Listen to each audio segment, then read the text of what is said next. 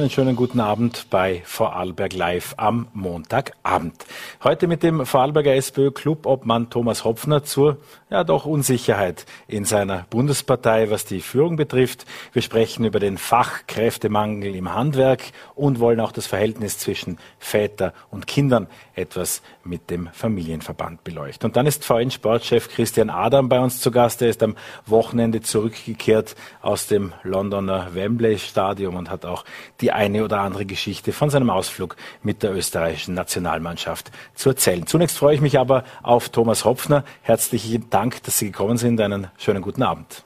Herr Riedmann, herzlichen Dank für die Einladung. Auch äh, wenn das Thema zumindest für, für mich unerfreulich ist, hoffe ich, dass ich in die Debatte auch etwas Positives vielleicht einstreuen kann. Ja, das werden wir schauen. Ich, äh, herzlich willkommen in der Höhle des Löwen sozusagen. Äh, aber so unerfreulich äh, sagte auch gestern ja auch Pamela Rendi-Wagner, sei es für sie gar nicht. Die 75 Prozent seien große Zustimmung. Man hört all das, was wahrscheinlich einem Parteistrategen dann auch aufschreiben. Es war aber doch eine herbe Klatsche. 75 Prozent sind das schlechteste Ergebnis. Es steht nicht die gesamte Partei hinter Pamela Rendi-Wagner. Was war das am Samstag? Ein verdeckter Putschversuch, der Versuch, hier etwas auszurichten, ein Schuss vor dem Bug? Jetzt kann man da einiges hineininterpretieren und kann das äh, und wird es auch genauer analysieren müssen und dann wird man auf einige Punkte vermutlich kommen. Was mich besonders geärgert hat und äh, ich halte das wirklich für sehr unerfreulich, wie, wie der Bundesparteitag abgelaufen ist, ist einfach das Faktum, dass die ÖVP in Wirklichkeit sich in einem Sinkflug befindet äh, und mit der Arroganz und der Überheblichkeit, die in Chatnachrichten sichtbar war, eigentlich keinen Applaus mehr in der Bevölkerung findet und wir in den Umfragen eigentlich einen Rückenwind spüren können. Und jetzt gehen wir her und, äh, und liefern dieses Ergebnis, 75 Prozent, für, für eine Person, die äh, in der Führung steht und das tut und das derzeit mit Rückenwind tut, halte ich für, für ein schlechtes Signal und ist eigentlich eine Art, die man, die man so nicht brauchen kann intern. Das, äh, das finde ich für sehr schade. Können Sie sich aus Gesprächen mit anderen erklären, woher diese Zeichen kommen? Als geübter Österreicher hätten wir ja sofort Burgenland in Ihrem Fall im Verdacht, äh, wo ja der dortige Landeshauptmann Doskozil deutlich schon seinen Unmut und seine Zwiespalt mit, mit Randy Wagner ausgedrückt hat. Schauen Sie, die Sachen sind möglicherweise gar nicht wirklich das Problem. Dass jemand in der Sache selber einen unterschiedlichen und auch divergierenden Standpunkt einnehmen kann und der dann auch diskutiert werden kann intern, ist eigentlich schon Teil einer Lösung. Viel schlimmer ist es, wenn man äh, einer Parteivorsitzenden Vorsitzenden in dem Bundesparteitag applaudiert, äh, auch wenn der Applaus nicht sehr euphorisch war in, in allen Bereichen, aber doch Zustimmung signalisiert und dann die Zustimmung nicht erfolgt und was auch meiner Meinung nach schlecht ist, wenn man mit der Führung nicht einverstanden ist, aber dafür keine Alternative bieten kann oder selber gar nicht bereit ist, dann äh, dafür zur Verfügung zu stehen. Und in der Situation braucht es meiner Meinung nach dann, dann und das ist eine Sache der Fairness, äh, nicht ein Verstecken hinterm Busch, dann muss ich vorkommen und muss das artikulieren und diskutieren, aber das nicht zu tun ist ein Fehler. Und darum glaube ich, dass, äh, dass es mehr an Zustimmung gebraucht hätte und auch das wäre dann nicht das Problem, wenn, wenn divergierende Standpunkte da sind, dann kann man auch über Prozentzahlen streiten. Und die 100 Prozent sind eigentlich auch gar nicht so erstrebenswert. Naja, das nicht, aber am Nachmittag war ja dann auch der Parteitag nicht mehr beschlussfähig, weil schon zu viele nach Hause gefahren sind. Ist die SPÖ nach wie vor, so wie das Werner Feimann vor einigen Jahren noch auf Tafel drucken ließ, Werner, der Kurs stimmt, könnte man jetzt übertragenerweise sagen, Pamela, der Kurs stimmt? Ja, beim Kurs könnte man jetzt an Inhalte denken und das wäre schlau, das zu tun. Ich glaube, dass wir in der Corona-Pandemie viele gute Antworten geben. Also nicht nur richtige Fragen stellen, sondern auch gute Antworten geben. Und ich werde dir noch einer versuchen einzustreuen, wenn Sie mir Gelegenheit geben. Das ist die inhaltliche Frage, ob der Kurs stimmt. Aber da, dass wir unsere PS nicht auf die Straße bringen können und dass wir uns intern hemmen, das ist einfach sichtbar an solchen Belangen und da, da gilt es, das zu korrigieren. Und Gut, da gibt es wahrscheinlich auch Ideen dazu. Das eine ist die Frage, ob man aufgelegte Elfmeter dann verwandelt. Manche Bälle spielt man ja selber äh, nach vorne und einer davon oder der Versuch dazu war ja vor einigen Wochen inhaltlich, wenn wir über die Inhalte sprechen wollen, da wollte die SPÖ einen leichteren Zugang zur österreichischen Staatsbürgerschaft. Sind das die richtigen Themen, auf die die Bundes-SPÖ derzeit setzt? Äh, es gibt ja nicht nur ein Thema und es gibt nicht nur das eine Streusel, das da kommt. Die eigentlichen zwei großen Punkte sind, und das spürt die gesamte Bevölkerung oder ich spüre es in vielen Gesprächen mit den Menschen, es ist die Frage, wer zahlt die Zeche der Pandemie? Und dass es ohne Vermögensverteilungsfragen und Antworten in den Bereichen gar nicht mehr funktionieren kann, das ist meiner Ansicht nach sonnenklar. Das ist doch zum, zum Greifen. Und das Zweite, dass die Pandemie viele Leute äh, abhängt, Menschen abhängt und nicht alle im gleichen Boot sitzen, da sollten die Alarmglocken klingeln und es geht um Chancengleichheit. Dafür tun wir viel, dafür haben wir in der Vergangenheit viel gemacht und das sind eigentlich unsere Belange und die, die werden jetzt stärker und wichtiger denn je werden. Also und die andere Sache, da möchte ich mich auch nicht vorbeischwindeln, die Frage, ob wir gerade jetzt Staatsbürgerschaft diskutieren müssen, aus taktischen Belangen, wenn die einen in den Seilen hängen und mit Chatnachrichten äh, sie irgendwie rechtfertigen dürfen, glaube braucht es die Ablenkung nicht. Das hätte man sich äh, eigentlich einmal auf das konzentrieren können, wie schaut's denn aus mit Anständigkeit in der Politik? Wie schaut's denn aus mit dem politischen Klima? Wie gehen wir denn miteinander um? Reden wir verpöbel, wenn wir die anderen Menschen meinen? Oder freuen wir uns darüber, wenn einige nach dem Gespräch schlottern oder, oder rot werden im Gesicht. Das kann es in Wirklichkeit nicht sein. Also das Wie der Politik ist ein wichtiges Thema. Da mich drauf gestürzt und das, äh, das sollte es sein. Staatsbürgerschaft ist meiner Meinung nach etwas, was man seriös anschauen muss. Es gibt viele Menschen in dem Land, die wohnen hier, die haben sich bleibend hier niedergelassen, sie, die sind Teil unserer Gesellschaft und dürfen in Teilen nicht mitpartizipieren. Da müssen wir nachschärfen, da muss man Lösungen suchen. Aber ich würde jetzt nicht überall Staatsbürgerschaft äh, so im Vorbeigehen mit umhängen. Da hätte es ähnlich wie die Schweiz, das braucht da Sensibilität. Das Wie ist also auch in Diskussion und äh, einige Ihrer Hinweise waren ja doch, da würde eigentlich der Hauptgegner, der politische, äh, derzeit sehr mit sich selbst beschäftigt sein. Man muss in Ihrem Fall allerdings auch konstatieren, dass die SPÖ nun auch äh, final mit sich selbst beschäftigt ist. Ähm, würden Sie sich wünschen, dass auch die Parteivorsitzende angriffiger gegenüber Kurz und äh, seinen Verbündeten, auch der gesamten türkis-grünen Regierung ist? Ich glaube, dass sie die Belange ohnehin deutlich formuliert und dafür die Antworten hat. Ich glaube, dass äh, die Sachen, die wir intern noch ordnen müssen. Auch da gibt es Anleihen, die man nehmen könnte. Man muss nicht alles neu erfinden. In Wien, also Selbstbeschäftigung ist etwas, was wir in, in, in einigen Regionen und äh, zu verschiedenen Zeiten immer wieder hatten. Das gilt es zu reduzieren. Aber Wien hatte die Diskussionen an der Backe, wenn man so will, und hatte 2017, 2018 dann eine Entscheidung vor sich und Michael Ludwig hat das Ruder in Wien übernommen und ist mittlerweile sehr gesetzt, gut, stark in dem Amt und hat es wieder beruhigen können. Also es gibt Möglichkeiten, das wieder zu tun, muss man aber wollen und muss man machen. Was, wenn diese Debatte auch rund um Pamela Rendi-Wagner weitergeht und auch äh, sie irgendwann sagt, kommt diese Debatte, äh, ich mag nicht mehr. Das kann ja passieren, Politik ist auch durchaus was Menschliches. Sind dann welche da, die das könnten? Also ich merke auch, dass Politik auch das, das Persönliche dann, dann hat und egal was man macht, was man entscheidet, äh, einige freut es nicht und einige fühlen sich auch berufen, die Kritik auf Art dann vorzubringen, die auch persönlich äh, äh, schwer ist zu nehmen, aber eine gewisse dicke Haut wird man brauchen und ich erlebe unsere Vorsitzende so, dass sie die schon hat. Und was sie jedenfalls hat, ist Ausdauer und die wird sie jetzt halt an den Tag legen, so hoffe ich, und sie wird da Zustimmung brauchen für vielen wichtigen Playern in der Partei und dann heißt es äh, vorwärts schauen und nicht zurück.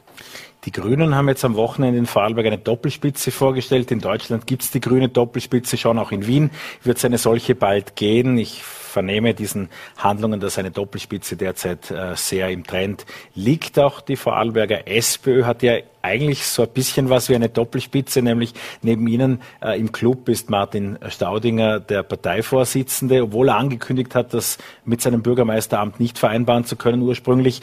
Jetzt hat er es doch nicht vollzogen und ist weiterhin Vorsitzender. Bleibt die Konstellation so? Also das eine ist, äh, Doppelspitze ist in Wirklichkeit äh, überall dort, wo man sie anschaut, derzeit eher Verlegenheitslösung und äh, nichts, wo man jetzt gerade in einer Hurra-Stimmung automatisch verfallen müsste. Und wir sehen es äh, auch in Deutschland. Schlussendlich gilt dann irgendwann die Entscheidung und wer soll es dann sein? Die Grünen in Deutschland haben die Entscheidung auch treffen müssen und es wird sich dann wieder fokussieren und zuspitzen. Was wir in der SPÖ derzeit haben, ist, äh, ich sag so, eine Fußballmannschaft äh, äh und ein Team, in dem offensichtlich mehrere Personen sichtbar werden können und das halte ich für sehr glücklich und das kann eine Arbeitsaufteilung sein, die in Summe mehr PS auf die Straße bringt und mehr Kraft bringt. Also ich habe sehr gutes äh, Einvernehmen und, und er mit mir, mit Martin Staudinger, mit unserem Parteivorsitzenden. Und wir haben von Beginn an, also ich bin ja erst wenige Monate in der Funktion vom Clubobmann und vom Landtagsabgeordneten, wir haben immer gesagt, breiter aufstellen, kräftiger aufstellen, Richtung Miteinander gehen, äh, äh, Mitte Vakuum wieder befüllen politisch und schauen, dass wir im Laufe von 2021 maßgebliche und wichtige Personalentscheidungen treffen und schauen wir auch, dass neue Gesichter und neue Personen dann, dann mit äh, äh in Erscheinung treten und ihre Chancen erhalten. Das klingt jetzt schon wieder spannend. Das heißt, es wird sich im Jahr 2021 noch zusätzlich tun oder etwas tun oder war das auf Sie beide bezogen? Das ist auf die gesamte Partei bezogen. Also das war sowieso von Anfang an. Äh, wir haben ja nicht vor, dass wir jetzt in der Hängematte liegen, sondern wir wissen, dass äh, Corona Dynamik, äh, politische Antworten braucht. Wir wissen aber auch, dass mit dem Rückenwind, den wir derzeit haben, und die Bürgermeisterstichwahlen waren eben überraschend und nicht für alle sofort klar, was da passiert, die sind eine Chance für uns und wir haben damit die Gelegenheit, dass wir einfach äh, uns breiter aufstellen und schauen, dass da mehr Personen äh, mit sichtbar werden. Sozialdemokratische Politik in vor allem Vorarlberg bewegen. Das war auch nicht immer ein einfaches Unterfangen. Jetzt äh, mit Mario Leiter, der in Bludens beinahe Bürgermeister mhm. geworden wäre, der sich jetzt aber aus der Politik zurückziehen will, ist da eher ein, eine Schwächung äh, der gesamten Breite der Aufstellung zu verzeichnen. Wie interpretieren Sie mehr Breite oder wen möchten Sie in diesem Jahr dann noch zusätzlich aufstellen? Ja, da, da habe ich jetzt äh, leichte Antwort drauf. Also das eine sind persönliche Entscheidungen. Die kann man fällen und die wird man fällen müssen, wenn das Leben eine Kurve macht.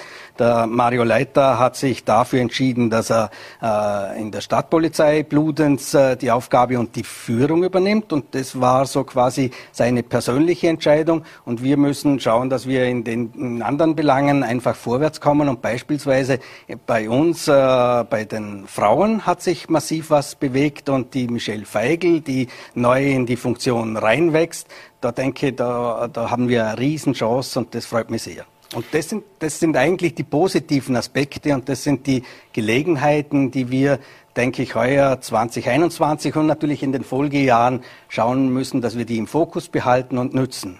Mut, da auch Weichen zu stellen und auch Dinge neu aufzustellen in Vorarlberg. Also wird es auch im Bund Notwendigkeit brauchen, Dinge nach diesem, Sie haben ja das auch als sehr enttäuschendes Wochenende für die Sozialdemokratie bezeichnet, neu aufzustellen? Ja, äh, das denke ich kann auch immer eine Gelegenheit sein, dass man aus einer schwierigen Situation gestärkt hervorgeht.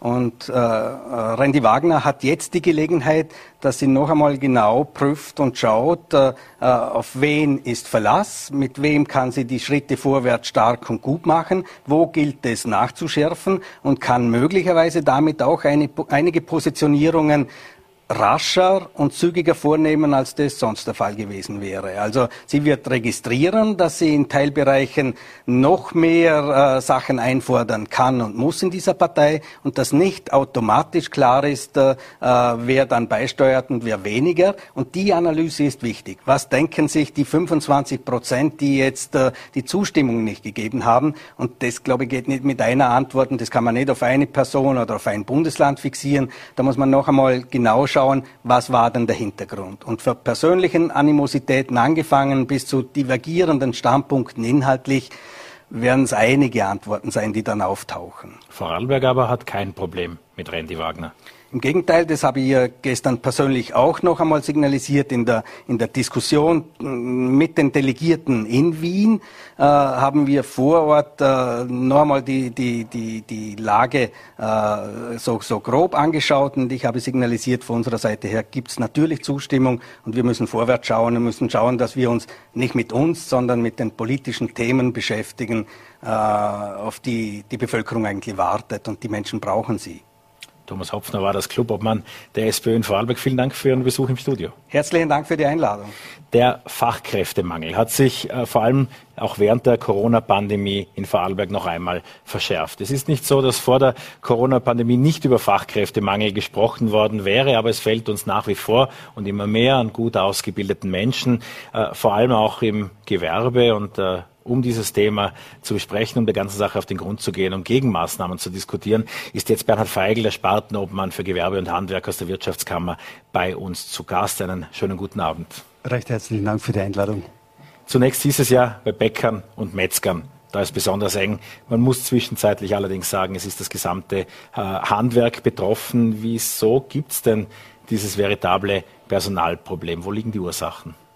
Ja, eigentlich möchte ich sagen, dass es äh, das eigentlich schon länger gibt oder schon seit vielen, vielen Jahren gibt, aber was jetzt verstärkt hinzukommt, dass es nicht nur ein Fachkräfteproblem gibt, sondern auch ein Hilfskräfteproblem und vor allem auch ein Lehrlingsproblem. Und äh, dass es gerade alle diese Berufsgruppen jetzt hier trifft, äh, trifft das Handwerk besonders stark. Und äh, am meisten Sorgen machen wir uns über den Lehrlingsnachwuchs, weil das sind die Fachkräfte von morgen, das sind die Leistungsträger der Zukunft. Und wenn es dort auslässt, dann äh, sind wir auf dem Plan, um eben hier möglichst schnell Abhilfe zu schaffen. Ist das insgesamt ein Imageproblem, das die Lehre immer wieder mal hatte im Verlauf der vergangenen Jahrzehnte? Oder ist es eine Erscheinung, die auch mit der Stärke der Geburtsjahrgänge zu tun hat? Das vermutlich auch, aber ich glaube auch, dass jetzt verstärkt durch diese Pandemie sehr viel in Bewegung ist. Es äh, sind Dinge in Bewegung, die wir so noch gar nicht einschätzen können. Äh, ich sage immer, dieses Stay at Home lässt sich mit dem Vorarlberger Gen des Handwerkers nicht übereinbringen. Das äh, schadet der, der Handwerkermentalität. Auch, dass viele Schüler sich im sicheren Hafen der Schule noch etwas verweilen wollen, bevor sie in das Berufsleben eintreten. Das sind alles Gründe, die vermutlich auch dazu führen, dass es äh, weniger Berufsanfänger gibt. Das heißt aber auch für das Berufsbild der Vorarlberger Handwerkerinnen und Handwerker äh, ist die Homeoffice-Thematik schon eine, die Sie intern auch beschäftigt. Ja, die Homeoffice Thematik nicht. Naja, weil die Jugendlichen halt sich dann Berufsfelder suchen, in denen gegebenenfalls Homeoffice überhaupt eine theoretische Möglichkeit auch wäre. Genau, da geht es dann unterm Strich um die, um die Bereitschaft zur Leistung. Hm.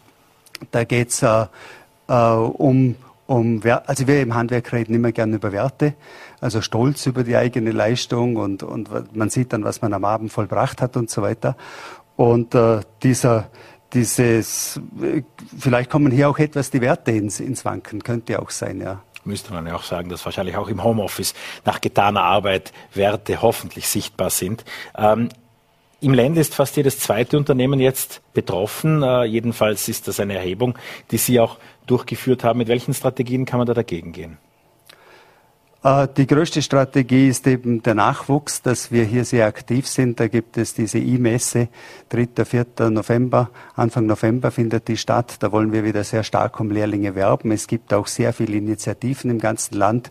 Zum Beispiel in Wolfer gibt es diese Handwerkerschule oder im Walgau gibt es sehr gute äh, Ansätze und, und auch sehr gute Aktionen, um eben die Jugend ins Handwerk zu bringen. Ähm, das Handwerk selber. Ich habe hier gelesen, wie will man äh, Kraft, Fachkräfte quasi ins Handwerk locken. Ich glaube, das funktioniert nicht, da es äh, sehr steife Strukturen sind. Es geht da mehr um das Menschliche, es geht da mehr um das Miteinander. Wenn die Arbeitsgruppe, die Arbeitspartie passt, dann kann man auch niemand weglocken und da wäre man auch schlecht beraten, wenn man da so Lockmittel äh, verwendet. Aber natürlich auch das Wifi ist ja eine ganz starke Bildungseinrichtung äh, Ausbildungseinrichtung der Wirtschaftskammer, wo wir natürlich alle Möglichkeiten nutzen, um diese Qualifikation voranzutreiben. Wo meistens nicht einmal das Wifi oder andere Lockmittel was nützen, sind jene 16.000 Vorarlbergerinnen und Vorarlberger, die da täglich in die Schweiz äh, fahren, um dort zu arbeiten. ist ein Handwerker, äh, der sich in der Schweiz äh, vom Job her sesshaft macht oder dort anheuert, je wieder vom Gehaltsniveau und auch von vielen anderen Punkten zurückzugewinnen? Ja, das denke ich schon. Unterm Strich geht es immer um die Credits, sage ich. Also um das Wissen, das man sich erwerben kann. Und es geht immer um das Angebot der Stelle, um die Aufgabe, die winkt, um die Herausforderung, äh, die man aufnehmen kann. Und äh, wenn das Angebot und die Herausforderung passt, dann sehen wir auch, dass sehr viele zurückkommen und dann auch mitgebrachtes Wissen auch wieder hier einbringen. Also wir sind das eher ohne Grenze. Das, äh, Sie haben das eben angesprochen, kurzfristige äh, Lockinitiativen werden nicht die gewünschte Wirkung zeigen. Es braucht längerfristige Strukturthemen, auch mit Schulen gemeinsam. Und immer dann, wenn es nicht nur um den eigenen Bereich geht, sondern auch um die Schule, dann spielt ja auch die Politik eine gewisse Rolle. Fühlen Sie sich von der Politik genug unterstützt? Hat der Stellenwert der Lehre äh, insgesamt gelitten? Könnte die Politik mehr tun, damit sich junge Vorarlbergerinnen und Vorarlberger für Lehrberufe entscheiden? Ich glaube, äh, und ich spreche auch hier für die Wirtschaft, es geht um unser eigenes Ausbildungsanliegen. Also ob die Politik was macht, also das Handwerk sieht das recht unaufgeregt. Ich sage immer, der erste das ist euch wurscht. Ja, der erste Handwerker der Welt war angeblich Hephaistos, ja. ein Schlosser, der hat da der große Götterhimmel, war ihm eigentlich relativ egal, sondern er hat auf seine Arbeit geschaut und hat da äh, mit seinen Werten äh, gewirtschaftet und äh, möchte ich auch äh, hier so betonen, dass wir dass wir eben auf die Ausbildung großen Wert legen. Wir müssen das bewegen, was wir selber in der Hand haben und was wir selber beeinflussen können. Ich glaube, wir sind äh, schlecht beraten, wenn wir hier groß mit dem Finger zeigen, wer was sagen müsste, wer was tun müsste, was hier passi passieren müsste. Was, das, was den Lehrberuf im Handwerk ausmacht, ist, dass es hier einen Lehrausbildner gibt, der auf dem Lehrvertrag mit seinem Namen unterschreibt und schaut, dass der Jugendliche eine anständige Ausbildung bekommt. Und jeder Firmeninhaber Inhaber ist sehr bemüht, dass die Mitarbeiter, die bei ihm arbeiten, die zusätzlichen oder die Zusatzausbildungen bekommen, die er benötigt, um einen guten Job zu machen. Und ich denke, äh, das ist der Hauptfokus äh, von den Unternehmen hier im Land, dass sie selber schauen, was kann ich machen, dass ich eine starke Truppe hinter mir habe, dass ich eine gute Leistung bringen kann und äh, beschäftigen sich nur am Rande mit Politik oder Nebenspielern. Das ist ohnehin wahrscheinlich nicht nur für Unternehmer, sondern in dem Fall auch für Handwerker die bessere äh, der bessere Ratschlag, sich selbst um sein eigenes Glück äh, zu kümmern und nicht auf die Politik zu vertrauen. Bernhard Feigl, ich bedanke mich sehr herzlich für den Besuch bei uns bei Vorarlberg Live. Dankeschön. Und äh, es waren auch diese Corona-Monate für Familien keine einfache Situation. Manch einer ist noch näher zusammengewachsen. Über die Vorzüge von Homeoffice haben wir eben gesprochen, wie sehr das von Dauer ist, wie sehr das Familien verändert hat und dass es nicht überall nur darum ging, äh, seinen Arbeitsort zu verändern, sondern sehr, sehr herausfordernde Monate. Das steht auf einem anderen Blatt. Andrea Kramer ist die Geschäftsführerin des Vorarlberger Familienverbandes und dort geht es vor allem jetzt in einem Projekt darum, wie Väter noch stärker mit ihren Kindern gemeinsam Zeit verbringen können. Äh, dazu wollen wir mehr erfahren und ich freue mich sehr, dass Sie heute Abend bei uns sind. Guten Abend. Guten Abend, vielen Dank für die Einladung. Der Familienverband will mit seinem Projekt Vater sein. Äh, noch mehr dazu beitragen, dass Kinder mehr Zeit mit ihren Vätern verbringen können. Sind die äh, Vorarlberger Väter heute, äh, sind die Vorarlberger Unternehmen heute schon väterfreundlich? Wo können Sie da unterstützen? Also ob die äh, Betriebe wirklich väterfreundlich sind, das wäre wirklich einmal eine Untersuchung wert. Wir wissen aus Befragungen von Arbeitnehmern, vor allem von Jüngern, gerade jene, die äh, die Unternehmen brauchen, dringend brauchen. Wir haben gerade über Fachkräftemangel geredet. Da wissen wir, dass äh, fast äh, 95 Prozent der Männer sich durch familienfreundliche Maßnahmen im Betrieb gar nicht angesprochen fühlen. Das heißt, äh, als erste Zielgruppe für familienfreundliche Maßnahmen, ob das jetzt Teilzeit ist oder auch äh, Verlegung von Arbeitszeiten, ob das Karenz oder, oder andere Modelle sind, äh, die sind bisher noch ganz stark auf Mütter, auf Frauen ausgerichtet. Das heißt, da zielt Ihre Untersuchung klar darauf hin. Über 90 Prozent der Vorarlberger Väter in Unternehmen denken sich, wenn sie Karenz und andere Themen hören, das betrifft alles nur die Mütter. Genau, geht mir nichts an, einmal in erster Linie oder betrifft mich jetzt nicht äh, vordergründig. Ich vermute, Sie wollen das ändern. Wie? Wir wollen das ändern, da haben Sie vollkommen recht. Also wir möchten jetzt einmal auf die Betriebe zugehen und äh, mit einer ersten Maßnahme mal einen Vatertag anbieten in Betrieben. Da haben wir auch schon wenig Erfahrung gesammelt. Also zwei große Betriebe haben schon Vätertage durchgeführt. Und es ist uns dabei darum gegangen, dass äh, die Firmen auch sensibilisiert werden. Der Arbeitnehmer ist nicht nur Leistungsträger, das ist er natürlich und ist auch sehr wichtig, aber er hat daneben noch andere Verpflichtungen. Er ist noch Vater von Kindern äh, und mit diesen Vatertagen kann man die Betriebe auch sensibilisieren. Und wenn man Väter gezielt anspricht, beziehungsweise Männer gezielt anspricht mit Maßnahmen, dann fühlen sie sich auch betroffen.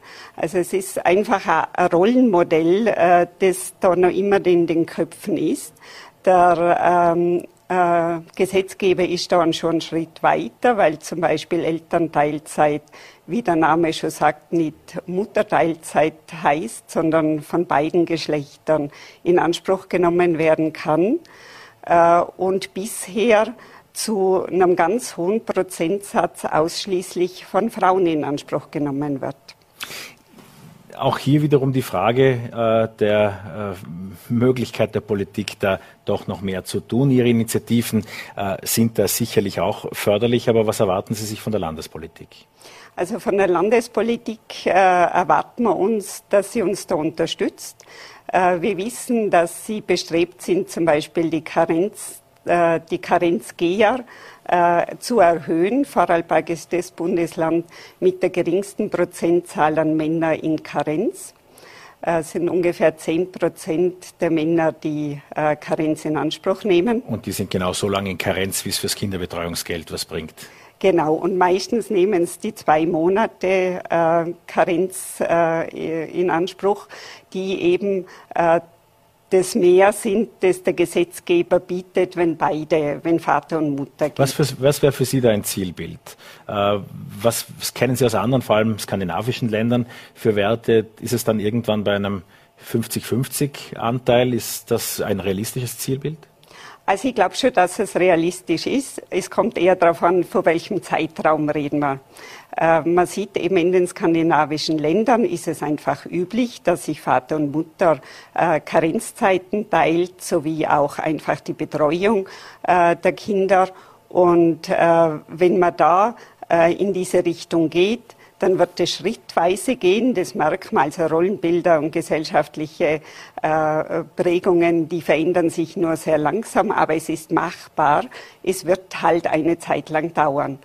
Und was unser Ziel ist, ist wirklich Väter stärker äh, in, die, in die Betreuung auch mit einzubeziehen. Und wir wissen, dass Männer das sich wünschen. Also die junge Generation will sich stärker beteiligen in der Kinderbetreuung als nur deren Väter, weil sie oft einmal erlebt haben, einen abwesenden Vater, wenn ich das sagen darf, äh, der am Wochenende Zeit gehabt hat und für sich selber feststellen, die 20, 25-Jährigen, so möchte ich das nicht.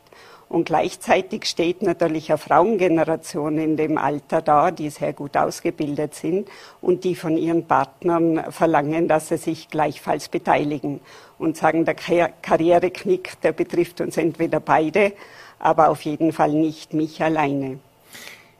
Jetzt sind die Väter, Sie haben das schon angedeutet, nicht das einzige Thema des Familienverbandes. Ja. Äh, Sie haben auch äh, vor allem mit äh, Sozialarbeiterinnen und Sozialarbeitern ja auch in sehr vielen Familien in Vorarlberg vor Ort zu tun, wenn man das so sagen will. Ähm, wie orten Sie derzeit den Zustand der Vorarlberger Familien? Wo gibt es Punkte, wo man genauer hinsehen muss nach, dieser, nach diesen Pandemiemonaten? Ja, also diese Monate beziehungsweise doch über ein Jahr, äh, die das Ganze gedauert hat, äh, die waren für Familien zunehmend schwierig.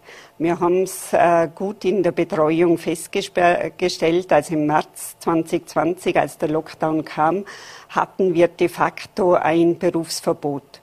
Äh, wir mussten aber, wir haben gerade mit jenen Familien immer telefonisch Kontakt, wo wir wissen, da äh, kann es eskalieren.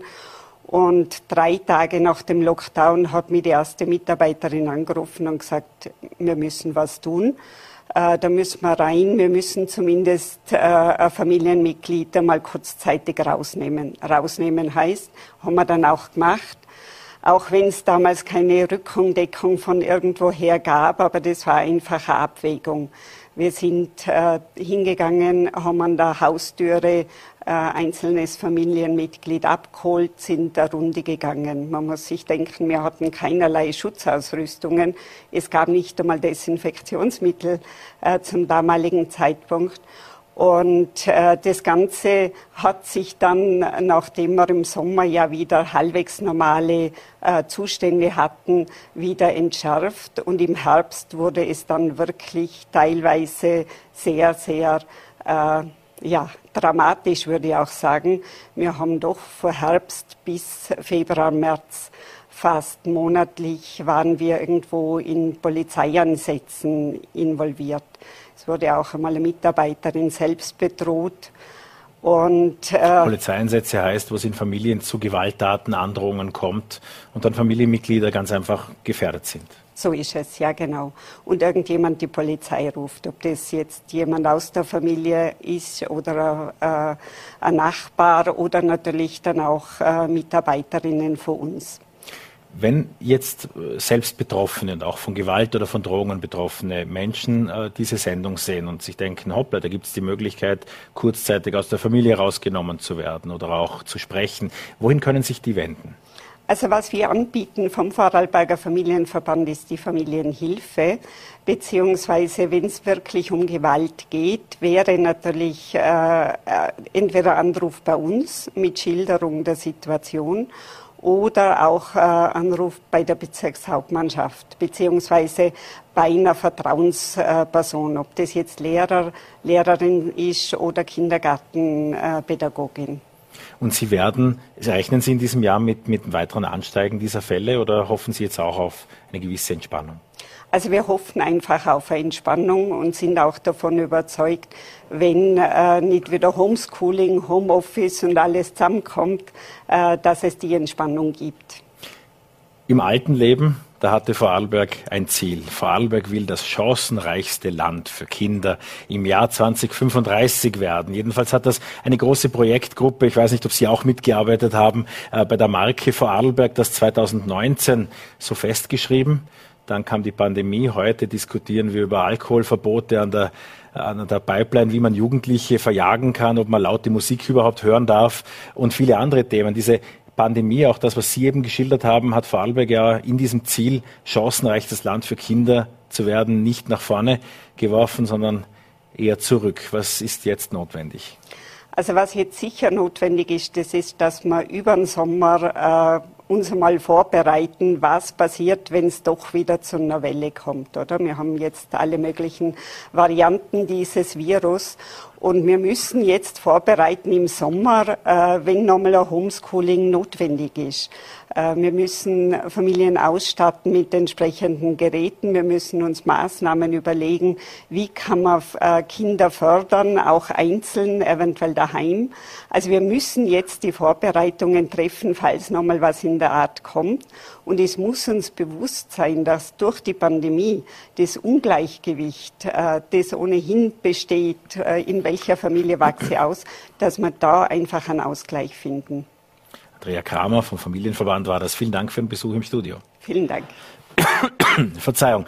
Die österreichische Fußballnationalmannschaft ist die beste, die wir je hatten. Da sind sich viele Beobachter einig. Das erste K.O.-Spiel seit 1954 sorgte für einige, ich weiß nicht, wie es bei Ihnen war, aber jedenfalls unbeschwerte Momente am Wochenende.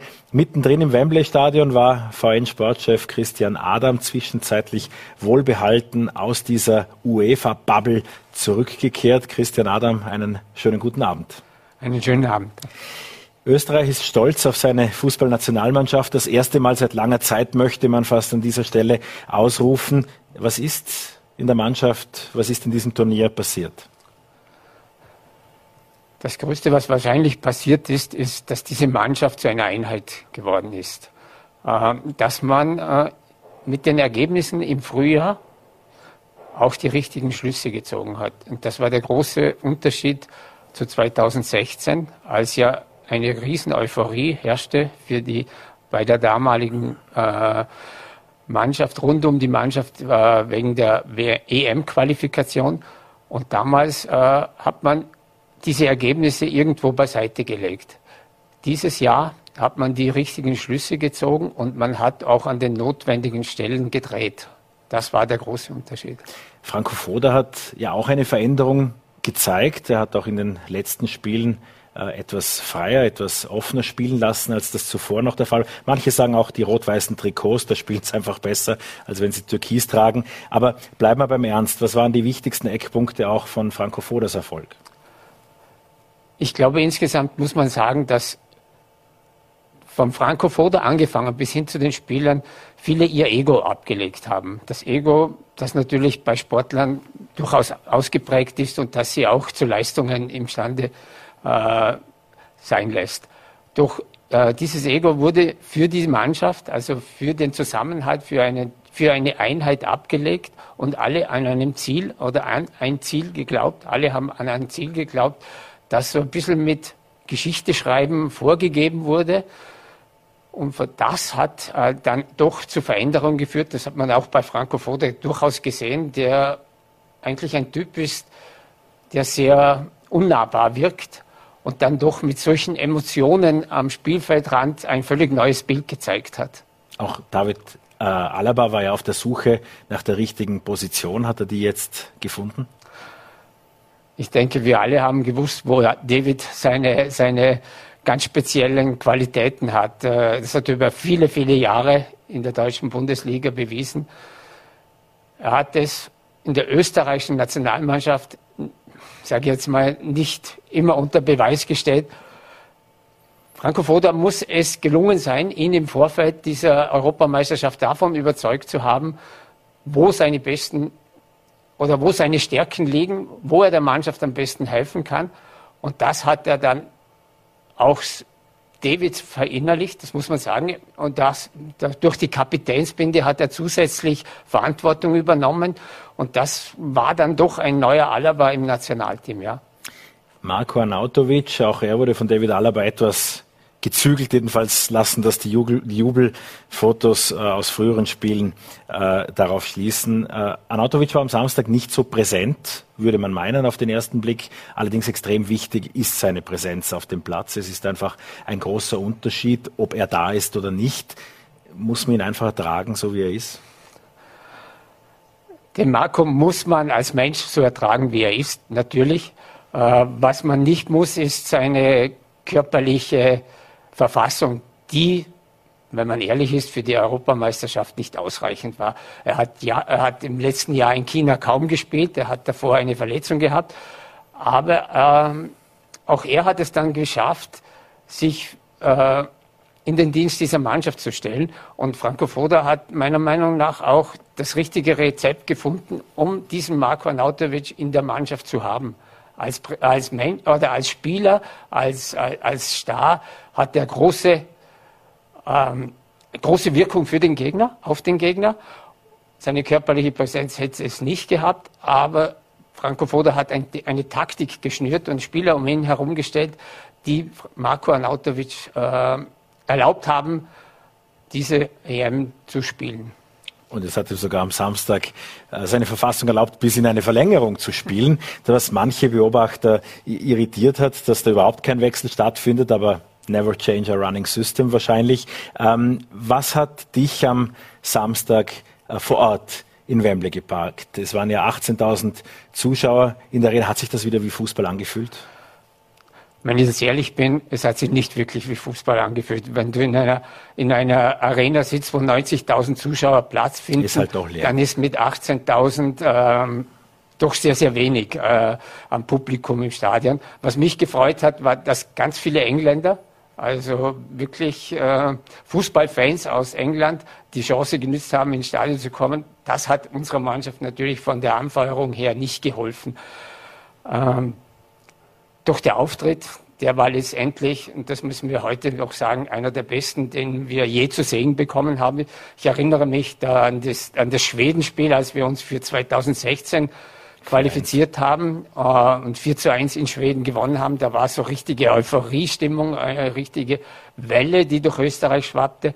Aber vom, vom Standing her war dieses Spiel gegen eine Mannschaft wie Italien her viel, viel mehr wert.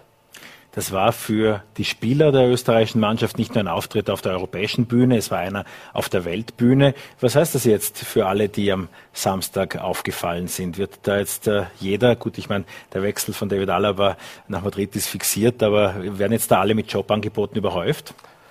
Alle vielleicht nicht, aber ich kann mir durchaus vorstellen, dass es äh, den einen oder anderen nach Süden ziehen könnte. Wir wissen alle, dass der AC Milan äh, ein Auge auf Sasa Kalajdzic und auch auf Xaver Schlager geworfen haben soll. Äh, zwei Spieler, die auch in diesem Spiel sehr, sehr gut performt haben. Äh, Kalajdzic, als er reinkam, dann das Anschlusstor geschossen hat. Xaver Schlager mit seiner unheimlichen Dynamik, dieser, dieser Red Bull-Dynamik, die, dieses Gehen von, von Red Bull. Also ich kann mir durchaus vorstellen, wer auch die italienischen Gazetten äh, kennt, dass da der eine oder andere äh, Name auftauchen wird noch in den nächsten Wochen. Morgen beim Kracher England äh, gegen Deutschland, da sind es dann nicht mehr 18.000 Fans, da sind es 40.000. Wie geht das innerhalb von Tagen? Ja, äh, ich kann es nur so erklären, es ist ein Kniefall der UEFA vor dem Gastgeberland England. Äh, England spielt gegen Deutschland ein absoluter Fußballklassiker. Und warum dann die Zuschauerzahl auch verdoppelt fast wird oder im, insgesamt verdoppelt wird, das entzieht sich meiner Kenntnis. Das kann nur sein, dass das für die Gastgeber äh, ein, ein, so ein, Zucker, ein Zuckerl ist und, und, und ja auch dann auch in der Finalwoche wird ja nochmals erhöht auf 60.000 Zuschauer. Also und das in einem Land, in dem wir alle wissen, äh, eine Virusvariante ja, äh, grassiert, die nicht wirklich äh, das Leben vereinfacht. Eigentlich müsstest du in Quarantäne in beide Richtungen. Das heißt jetzt nicht, dass wir hier Regeln brechen, sondern es gibt ganz spezielle Vorkehrungen. 15 österreichische Printjournalisten, Zeitungsjournalisten waren bei dem Spiel mit dabei. Was für ein Aufwand wurde betrieben, um euch in dieses Stadion zu bringen und wieder zurück? Der Aufwand war riesengroß. Ähm, wir hatten es ja selbst probiert, nach England zu kommen, aber es wäre allein gar nicht gegangen. Also es wurde nur mit Hilfe der Bundesregierung und des österreichischen Fußballbundes dann eine Art Journalistenbubble gebildet. Das heißt, äh, wir mussten uns vorher testen lassen. PCR-Test war notwendig, trotz Impfung und allem drum und dran. Dann zusammen in einem Flieger nach England, von dort direkt abgeholt vom Flughafen mit dem Bus ins Hotel. Und dann gab es nur noch die 400 Meter ins Stadion rüber.